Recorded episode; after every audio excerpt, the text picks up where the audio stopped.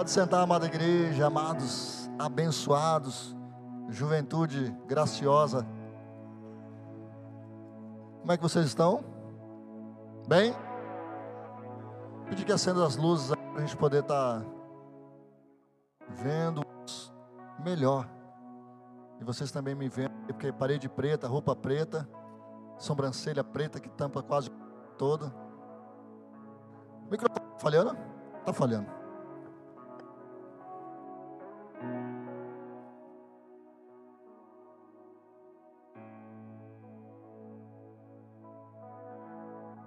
Vê se melhora. Ah, acho que vai melhorar. Em nome de Jesus vai melhorar. Já melhorou, amém? Meus amados, como é bom estar aqui com vocês. Como é bom ter esse privilégio de trazer a palavra, de ministrar. E eu creio que o Senhor hoje vai falar ao seu coração poderosamente. Amém? E eu queria compartilhar com você um testemunho antes de entrar na palavra e um testemunho. Qual que vocês querem ouvir primeiro? O testemunho ou o testemunho? então vamos começar com o testemunho. Aconteceu depois do testemunho, mas tudo bem, vamos lá. O testemunho foi o seguinte: olha só, hoje nós fomos convidados para almoçar, almoçar fora, né? E uma família ia nos abençoar e tudo mais, e fomos lá. Só que nós íamos primeiro lá no lugar, né? Orarmos lá no, no serviço deles é, o Gilson e a Dani, né? O, que deu? Danielzinho está ali em cima. Danielzinho, companheirão hoje. E a hora que nós fomos lá orar, eles têm uma, uma empresa, uma borracharia lá na saída de Cidrolândia. Aí a hora que nós entramos no carro, né? Eu falei para Dani, vamos, vamos conosco, Dani. A gente ia se encontrar com o Gilson lá. Aí a Dani falou assim, pastor, vamos pelo centro. Porque pela BR, tá? Está um caos. Diz que está tendo uma lentidão muito grande lá. Eles estão trabalhando na pista, então está demorando muito. Aí beleza, fomos pelo centro, aí quebra aqui, entra ali, dobra aqui, tá, saímos lá. Aí oramos, isso já era meio-dia, meio-dia e pouco. Aí nós oramos, agradecemos a Deus por mais um ano ali, prosperidade que o Senhor concedeu a eles.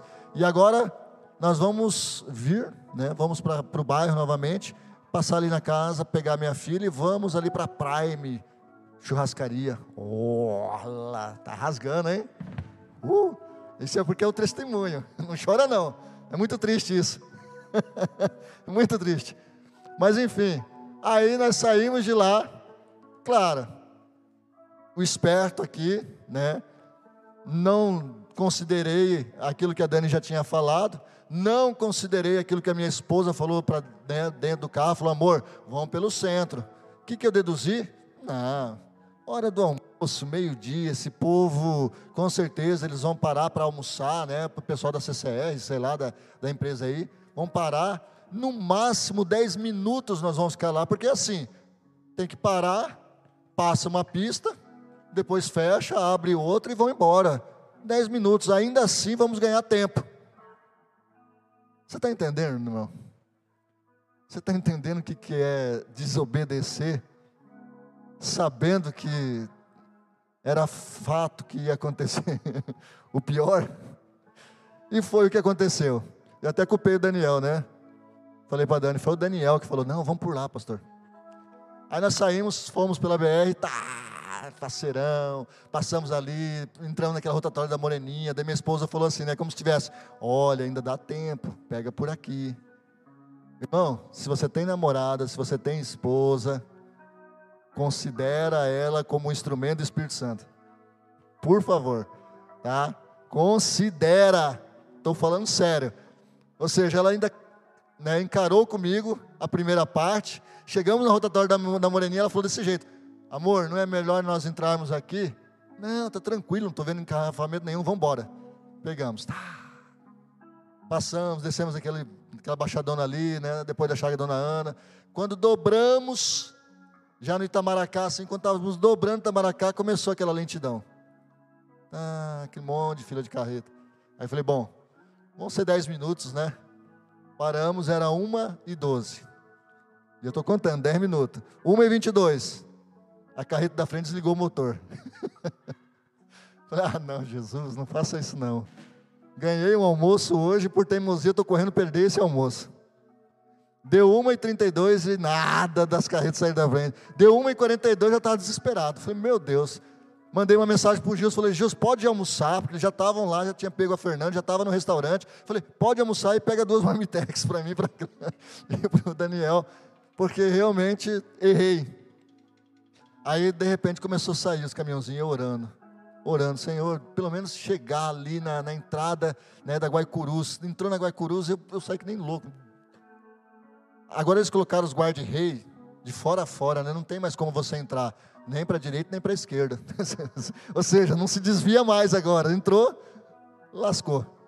Aí quando chegou naquela rotatória ali, eu dei um jeitinho, peguei, entrei. Enfim, fomos almoçar a partir das duas horas da tarde, né?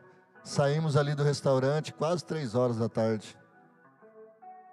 Irmãos, por desobediência, a Daniela já tinha falado a respeito de como estava o trânsito, a minha esposa já tinha me advertido, me dado uma chance, e eu não considerei, e por teimosia, quase fiz perder a, a bênção, né? Amém? Esse é o testemunho. O que eu aprendo com isso? Irmãos, a palavra de Deus nos fala quase diariamente. Né? Quase assim, se você ouvir ao Senhor, Ele te fala diariamente. E muitas vezes nós não consideramos aquilo que ouvimos. Por quê?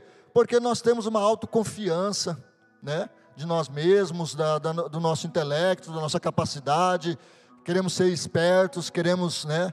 Muitas vezes ter esse livre-arbítrio, e temos esse livre-arbítrio, e não consideramos a palavra, e muitas vezes quebramos a cara. Eu até cheguei no destino, eu até almocei, mas isso poderia ter sido muito antes. Às vezes o Senhor quer nos abençoar e essa bênção já poderia estar conosco, mas por não ouvir ao Senhor, por não ouvir a palavra, por não considerar, né, por não colocá-la em prática, eu prolongo isso. E, e, quando muito eu chego até a perder a bênção. Você está entendendo? Esse é o testemunho, que possamos tirar uma lição daí. Enquanto isso, eu quero que você abra a tua Bíblia lá em Tito. Tito é lá no Novo Testamento, provavelmente depois de Timóteo tá? O testemunho. Obrigado, Ministério do Louvor. Deus abençoe vocês, hein? Deus abençoe.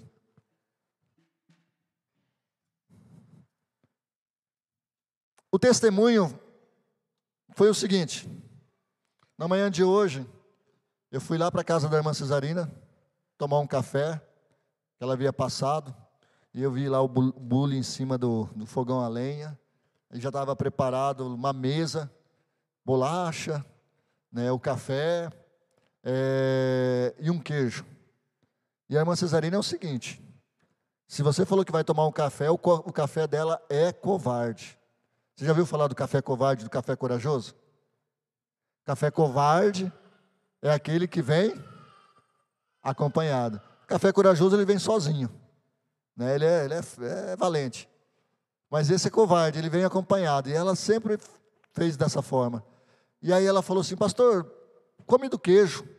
Aí eu peguei e falei assim, irmã, eu estou agradecido, eu já comi de manhã, né, eu estou tentando secar um pouquinho para caber no terno do casamento.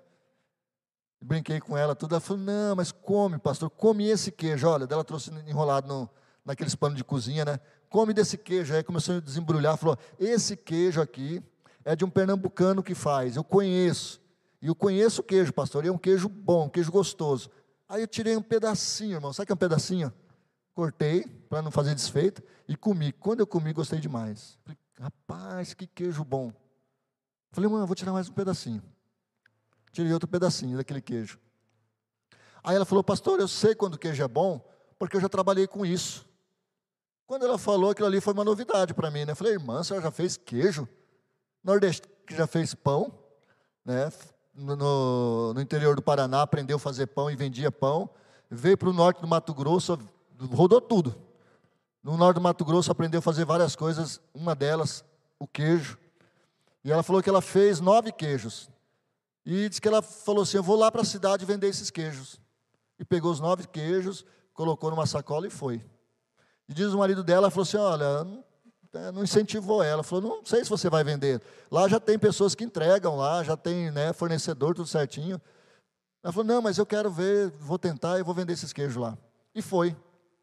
Aí disse que ela chegou lá nesses comércios, os comerciantes falaram assim para ela: olha, a senhora pode deixar os seus queijos aí, e aí vamos ver se vende, né? Aí no final da tarde a senhora passa aqui, pega né, o que vendeu, a gente passa o dinheiro para a senhora. E disse que ela ficou lá um tempo, daí passou lá, não vendeu nenhum queijo.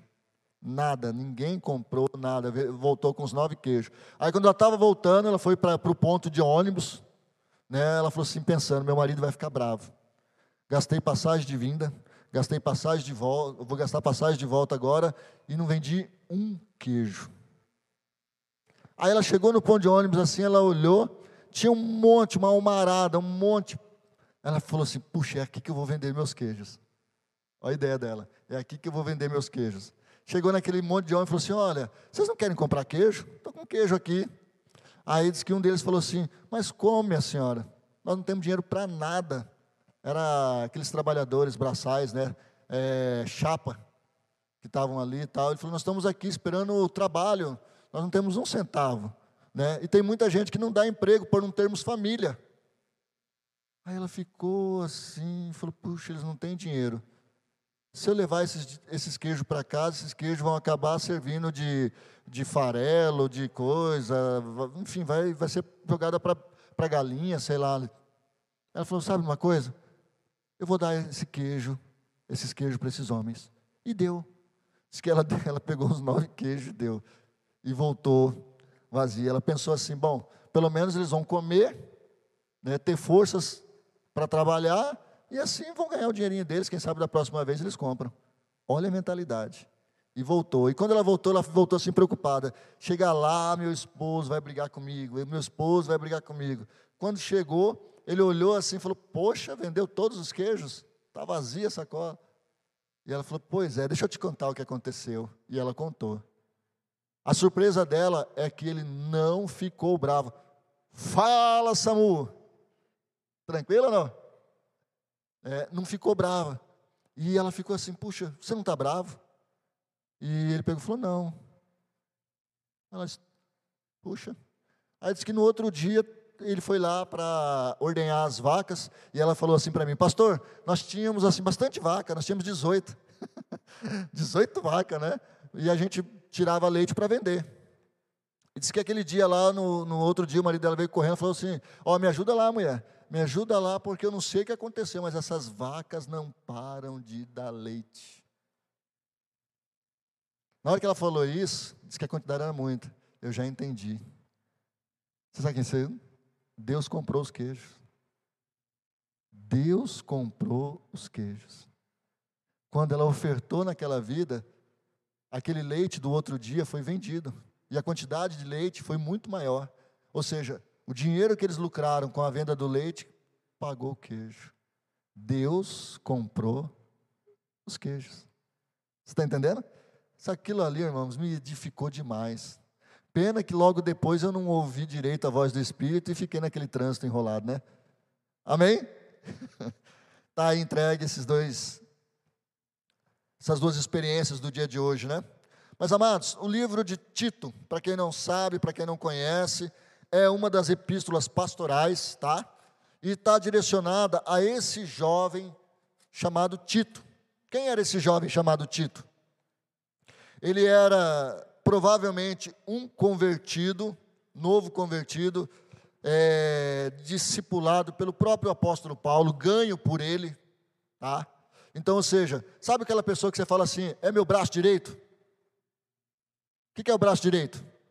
É aquela pessoa em quem você totalmente confia, né? Que faria exatamente o que você faria, talvez até melhor.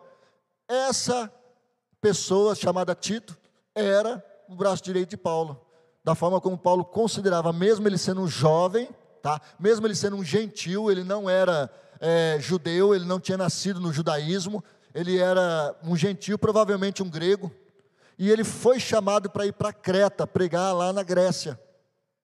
Para quê? Para corrigir as heresias, as, né, as desavenças, a frieza que estava havendo no meio do povo de Deus. E ele foi chamado para quê? Para doutrinar, para chegar a chamar a responsabilidade.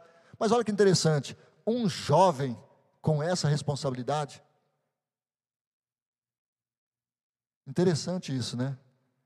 Havia uma unção, provavelmente, sobre a vida de Tito muito forte. O nome de Tito significa, no romano, né, na, na, no idioma romano, significa grande ou guerreiro ou gigante. Né, para, em outras línguas, significa responsável, pai. É interessante isso. Você sabe o significado do seu nome? Sabe? Você sabe, Luiz, o significado do seu nome? Não sabe? Dá uma pesquisada rapidinho aí. Ele fala bem assim: famoso em batalha. Cadê a Carolzinha? Sabe também? Cadê? Você sabe o seu? O que significa o seu nome? Como é seu nome? Michael significa quem é como Deus. Ninguém é como Deus. Aleluia. Ah, do anjo Miguel.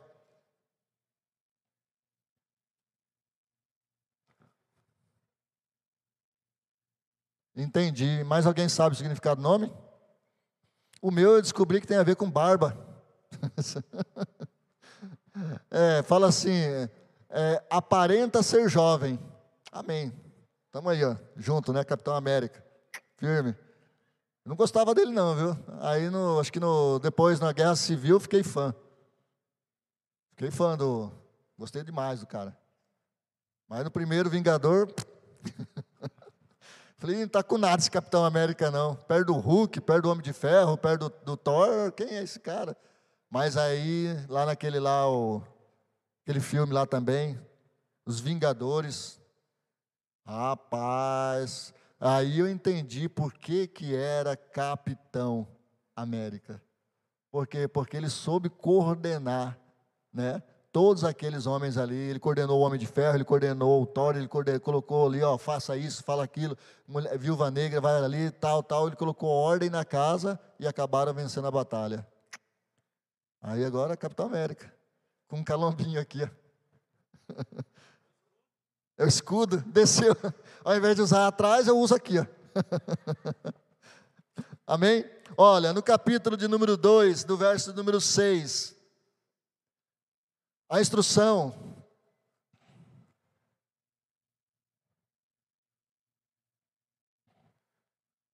Achou, Luiz?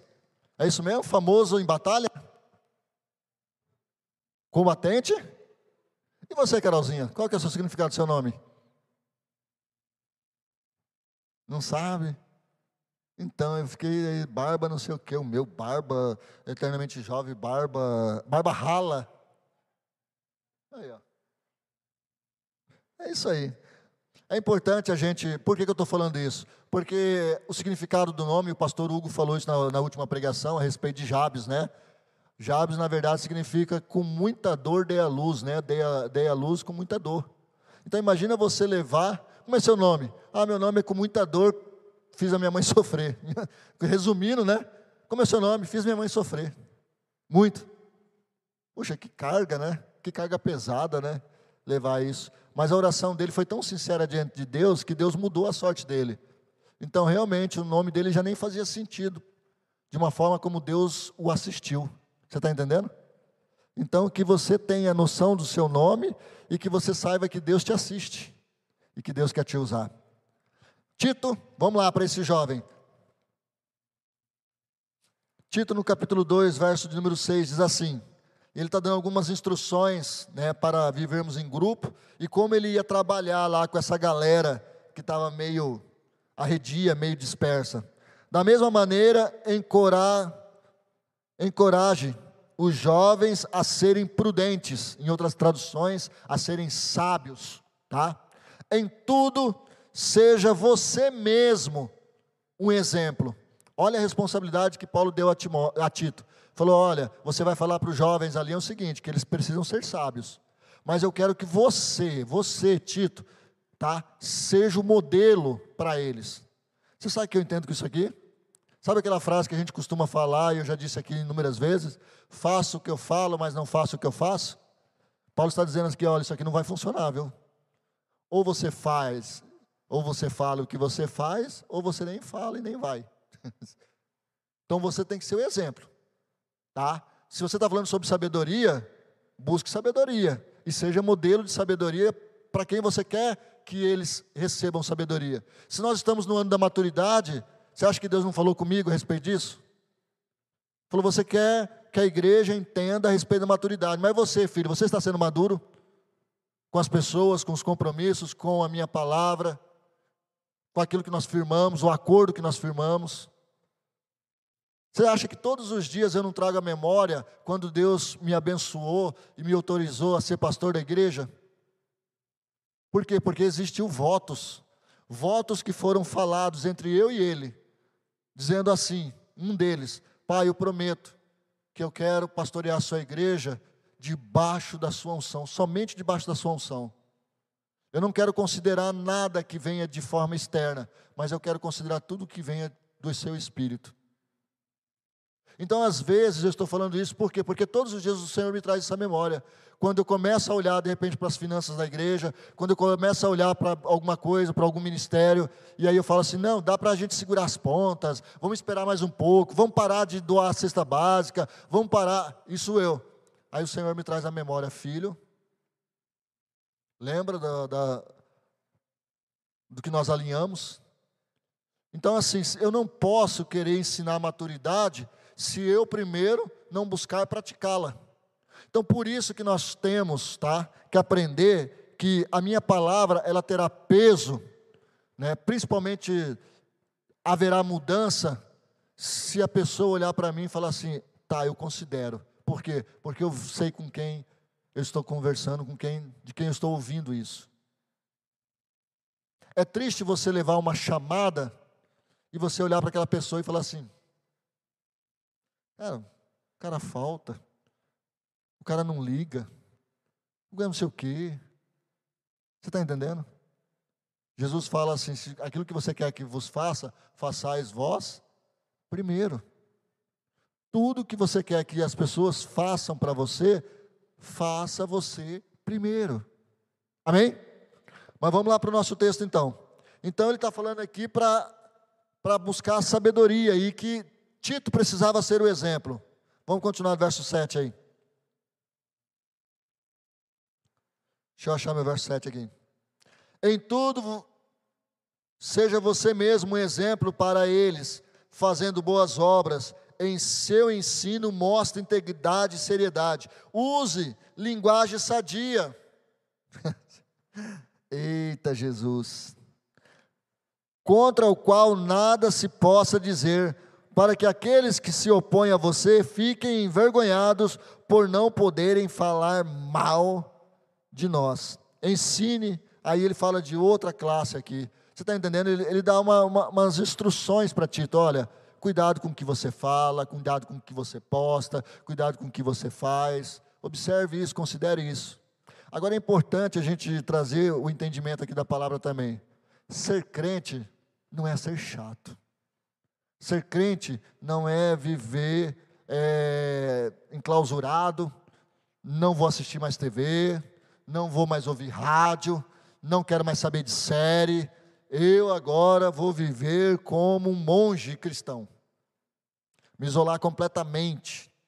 Não, não é isso que o Senhor está nos instruindo, não é isso que o Senhor quer de você, jovem, não é isso que o Senhor quer de mim. O Senhor quer que nós venhamos a agradá-lo mas estarmos aí, juntos, envolvidos, principalmente alegres e felizes. Você está entendendo? Você é uma pessoa que as pessoas têm prazer de estar perto? Pensa um pouco. Pastor, eu sou insuportável, você não tem noção. Amém, nós vamos orar e você vai mudar essa sua, sua insuportabilidade. Deus vai te mudar. Nós temos que ser pessoas agradáveis. Nós temos que ser pessoas alegres. E isso daí não é antônimo, tá? Não é contrário de responsável, comprometido, de humilde e de homem de fé ou de uma mulher de fé. Amém? Então nós podemos assistir série, nós podemos ir ao cinema, nós podemos nos alegrar, nós podemos ouvir música, nós podemos, né, estarmos aí caminhando livre debaixo de uma liberdade que Cristo já nos libertou e debaixo também de fé, de responsabilidade e de humildade. E é isso que o texto está falando. Primeiro ponto, e eu não vou me delongar muito, prometo. Você é uma pessoa de fé? Sim ou não? Sim? Amém? Fé barra confiança barra confiável. Fé barra confiança barra confiável. Ou seja, você tem fé, tá? Você confia na sua fé, você confia no Deus e também você é uma pessoa confiável como Deus gostaria que você fosse. Quantos estão entendendo? Lá em Hebreus capítulo 11, verso número 1, fala o quê? A fé é o firme fundamento. O que é firme fundamento? Irmãos, não é feito para isso, tá? Isso aqui não é feito para isso. Mas se eu sentar aqui, eu sei que eu vou sentar, não vou cair. Madeira, sólido, confiável. Você está entendendo? Então eu confio e logo sentei. A fé é o firme fundamento das coisas que se esperam. Então eu tenho firme fundamento, eu tenho fé que aquilo que eu espero em Deus há de acontecer. Tanto que a prova disso o Senhor já me deu. Por quê? Porque eu creio, mesmo ainda sem ver. Por isso que fala, é a prova daquilo que ainda não se vê. Você está entendendo? Então a fé é você celebrar, você se alegrar hoje, como se você estivesse firme, né? Tranquilo, estou aqui, estou firme, sei que isso aqui não vai desmoronar, sei que isso aqui não vai desabar, mas é de algo que ainda vou receber. Então isso é ter fé. Tem uma frase aí no mundo que fala assim: sorte é para quem tem, não para quem quer. Já ouviu essa frase? Tem gente que joga e tudo ele ganha, né? Tá. Cara, vou te falar. Aí você ouve essa frase, puxa, sorte é para quem tem, não para quem quer. A questão da fé já é o contrário. A fé é para quem quer. Amém? E de fato você já tem. Se você é filho de Deus, você tem essa fé. Só que você precisa querer exercitar essa fé. Você precisa querer fazer com que essa fé funcione. Quando você vai para a academia, você espera um resultado abençoado, não espera? Qual que é o resultado? Músculo, barriga tanquinho. Eu ouvi uma frase assim, né? diz que academia é para dois tipos de gente, né, João? É para aquele que não precisa e é para aquele que não adianta. Diz que é para dois tipos de pessoa a academia: é para quem não precisa e para quem não adianta nada. Está lá, não sei para quê, mas está lá. Eu acho que eu estou nesse segundo grupo aí. Amém? Mas você vai lá com a intenção do quê? De mudar, de se exercitar, de suar, e aquilo ali dá trabalho. Dá trabalho. Mas daqui um tempo, você vai começar a andar que nem pavão estufar, murchar a barriga, estufar o peito, mandar o traseiro lá para trás, andar igual. Às vezes não, engordou um quilo, né? Mas está lá mostrando os bíceps. Tá. Mas por quê? Porque você já está sentindo, pela fé, oh glória, pela fé, que teu corpo está ficando modelado. Então, olha, vale a pena confiar Vale a pena exercitar a fé, vale a pena realmente confiar no que o Senhor está nos instruindo. Por quê? Porque Deus também quer contar conosco. Por isso que eu falo para vocês.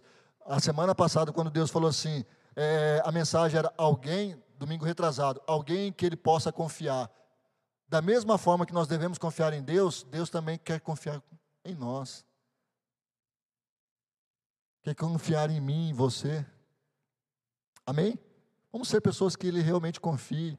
Pai, eu vou falar, eu vou exercitar a tua palavra. Tá bom? A outra é responsabilidade e comprometimento. Claro que responsabilidade, a gente entende que é você fazer aquilo que lhe foi confiado. Você ser responsável naquilo que te entregaram em mãos. no seu trabalho, na sua escola, na sua faculdade, nos seus compromissos na sua casa, você ser responsável, tá? O meu filho hoje, louvado seja Deus, é o primeiro emprego dele. Eu estou gostando demais, porque eu estou vendo que ele está sendo uma pessoa responsável. Ele está tendo responsabilidade. Cadê ele falando isso? Ah, está ali no cantinho, escurinho lá. Sai logo cedo, muito cedo, chega no horário, no serviço, tá? Fica lá, vai, vem para o almoço, rapidinho ele volta antes do horário combinado. Então eu vejo muita responsabilidade, e isso agrada a mim. Se agrada a mim que sou pai dele, imagina Deus quando vê essa questão da responsabilidade. O comprometimento é, por exemplo, igual hoje. Ele falou para mim que não foi nada fácil lá, né? Ô Tiago, não foi nada fácil hoje, né? Foi difícil, né? Então ele falou para mim, pai, foi power. Ele chegou, colocou a bicicleta dele lá, tomou um banho, se arrumou e veio para cá. Comprometimento. A responsabilidade e o comprometimento. Tá? Por que, que eu estou pegando o exemplo dele? Porque é o primeiro emprego. Né? Primeiro emprego, não tem carteira assinada ainda, aquela coisa toda, mas poderia estar, tá, de repente, até fazendo corpo mole, mas claro que se ele fizesse, eu intervia. Mas não precisou, por causa do, da responsabilidade e do comprometimento. Nós precisamos ser responsáveis e comprometidos com aquilo que nós abraçamos. Você está entendendo? Jovem, as pessoas vão te ler, te avaliar pela forma como você se comporta. Tem pessoas que têm uma experiência muito positiva, outras totalmente negativa. E poderiam estar voando, poderiam estar ó, lá, lá, nove mil pés, decolado já, né, fazendo coisas maravilhosas mas por ter perdido a credibilidade como pessoas, estão ali, na mediocridade. Considere a palavra, a palavra nos ensina que não depende da idade, mas depende do envolvimento. Quando eu me envolvo com as coisas de Deus, logo eu, te, logo eu sou responsável e comprometido. Neemias, preguei sobre isso. Neemias sentiu, ardeu o coração dele, Deus começou a falar: Olha, vai, vai que eu sou contigo, é, você vai ser bem sucedido. Deus ministrava isso nele, dentro dele, e ele enfrentou terríveis oposições, tá? ele enfrentou ameaça de morte, e ele não tinha por que continuar, não tinha lógica.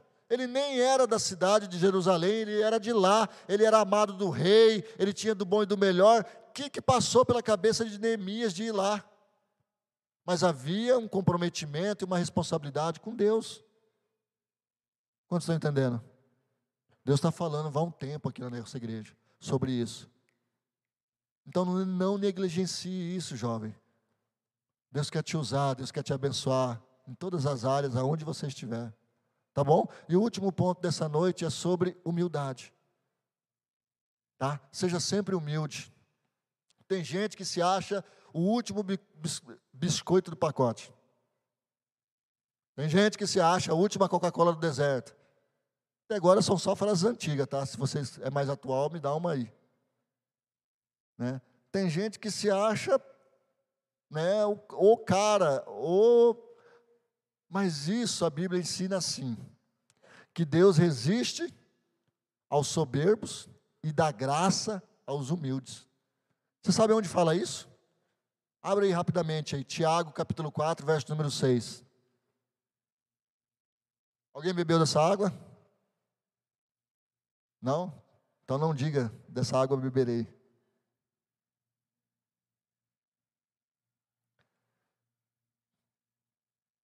Quatro, seis.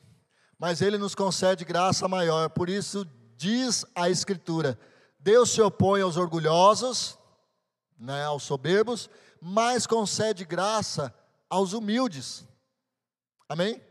É, lá em, em, Provérbios, pode colocar aí, por favor, Provérbios 11, verso de número, se não me falha a memória, ai, ai, ai, ai, ai, 2, acho que é isso.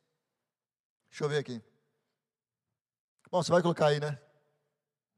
Quando vem o orgulho, chega a desgraça, mas a sabedoria está com os qual que é o conselho que Tito recebeu lá? Falou: olha, chega nos jovens e digam para eles serem prudentes, para serem sábios. Então, ou seja, quem é sábio é humilde, E quem é humilde agrada o coração de Deus. E quem agrada o coração de Deus recebe a graça dele. Você está entendendo? Irmãos, é acertar na loteria, é acertar na mega sena, fazer aquilo que agrada o coração de Deus e andarmos em humildade. Abra aí para nós Provérbios 15, 33, 15, 33. Já estamos encerrando, tá? Provérbios 15, 33.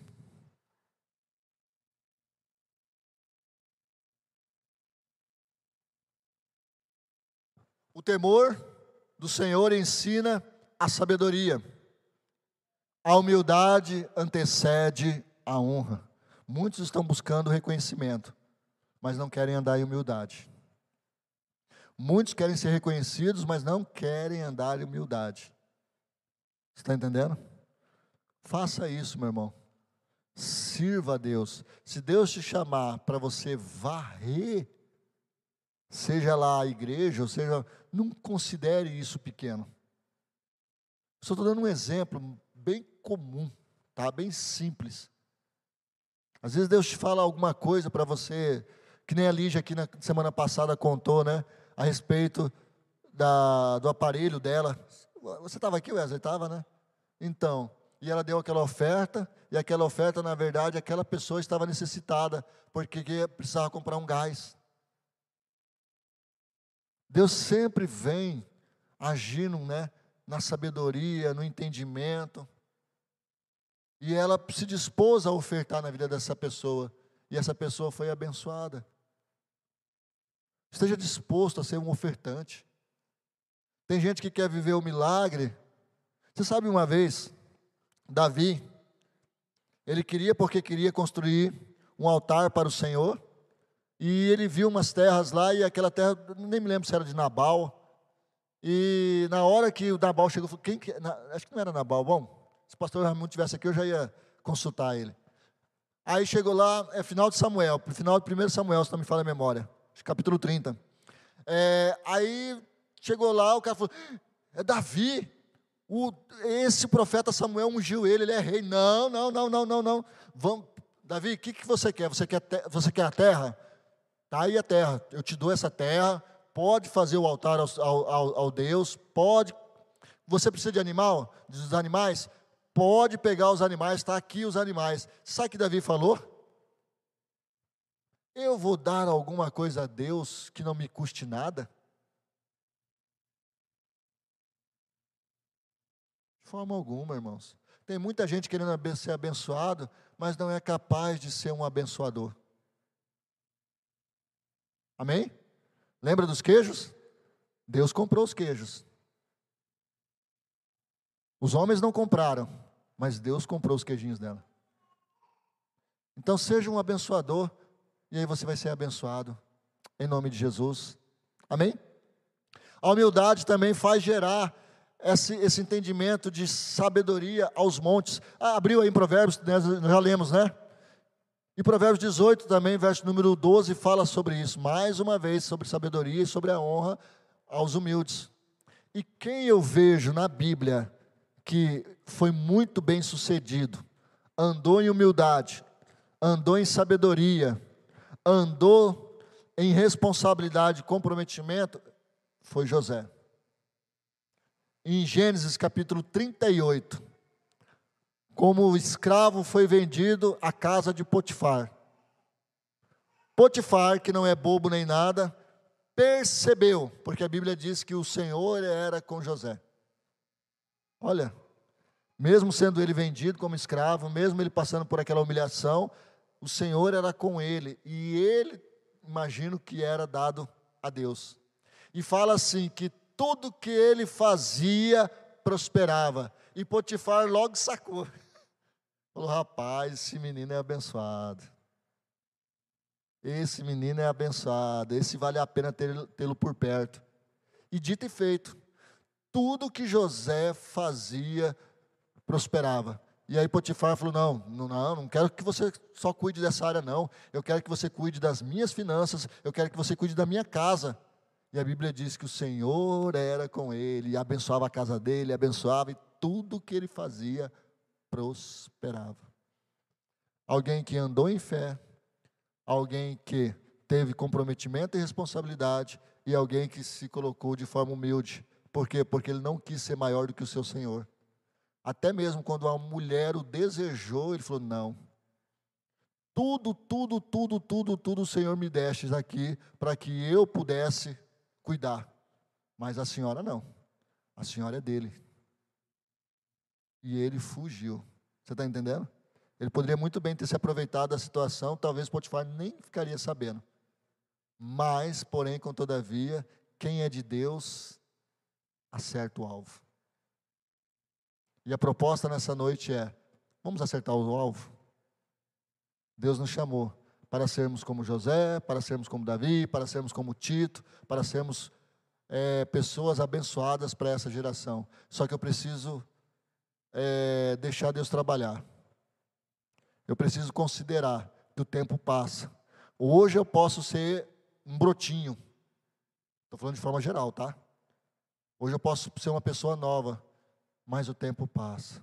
E amanhã, as decisões que eu tomei hoje vão refletir no dia de amanhã.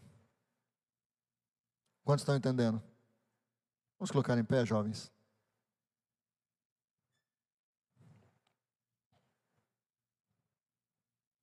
Eu quero Deus, eu quero ver Deus usando demais vocês. Demais. Senti falta da Sarinha quando estava viajando. Hoje eu estou sabendo que a Miriam viajou, né? Junto com Daniel. Senti falta da Brenda, do Vinícius, mandei também. Senti falta do Sávio, senti falta de. Sinto falta. E meu coração arde. Por quê? Porque eu sei que são pessoas preciosas. Pessoas preciosas mesmo. Mandei para o João. O João falou assim: Ah, fui visitar a vozinha que não deu para visitar ontem. Estava lá, falei, ah, amém, dá um cheiro mesmo. Porque, irmãos, eu tenho saudade dos meus avós. Hoje a minha tia postou uma foto lá no, no, no story, na foto do meu avô, meu avô Reinaldo, Reinaldo Cacho. Que saudade. Ele faleceu dia 1 de outubro de 1989. Eu tinha 14 anos. Estava trabalhando no Extra. Senti uma dor terrível, terrível na manhã daquele dia uma dor inexplicável. Aí eu fui trabalhar assim mesmo, daí estava muito. Aí a gerente até percebeu que eu não estava bem e ela me chamou e ela me autorizou a vir embora. Aí eu vim embora aqui, eu morava no Arnaldo, não tinha nada, isso aqui era só mato. Tinha uma estradinha de chão aqui. Não sei se o, talvez o, Luiz vai se lembrar disso. Era estradinha de chão e a Cavan, que vivia Cavan, e o Arnaldo 1, isso em 89. Cheguei na minha casa, daqui a pouco vem a família para dar a notícia que meu avô faleceu naquela madrugada. Ele acorda bem cedo, ele vai aguar as plantas, e aí ele sentiu uma forte dor nas costas.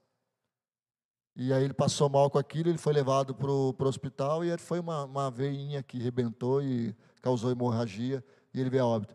Então, assim, quando o João falou que estava lá vendo a vozinha dele, eu falei, ah, vai, fica mesmo, dá um cheirinho, tão bom. Amém? Só estou contando isso assim só para abrir um parênteses aí. Fecha teus olhos, vamos orar. Paizinho, mais uma vez queremos te agradecer porque a tua palavra ela nos enriquece, a tua palavra nos abençoa, a tua palavra é boa demais, Paizinho.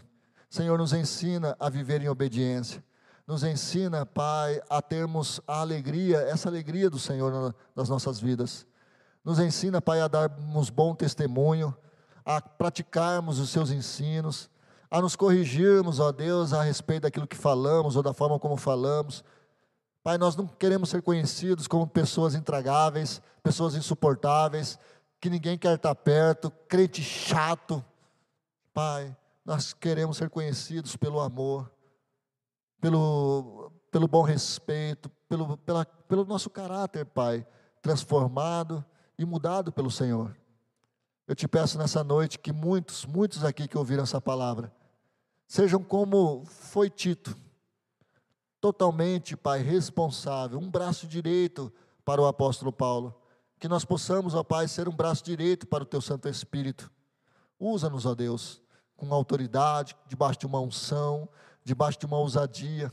Eu te peço, ó Pai, que os jovens que hoje não vieram, que sejam mexidos, tocados, que possam sentir desejo de estarem conosco, ó Pai, por esses momentos aqui. São apenas duas horas, mas são preciosas duas horas, que farão muita diferença, Pai, no nosso caminhar daqui a uns anos.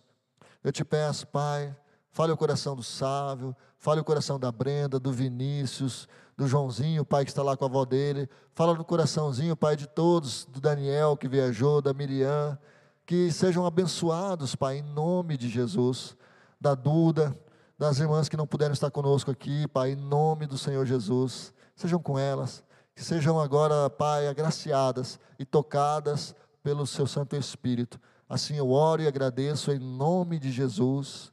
Amém. Amém? Deus abençoe a sua palavra e Deus abençoe vocês, meus amados.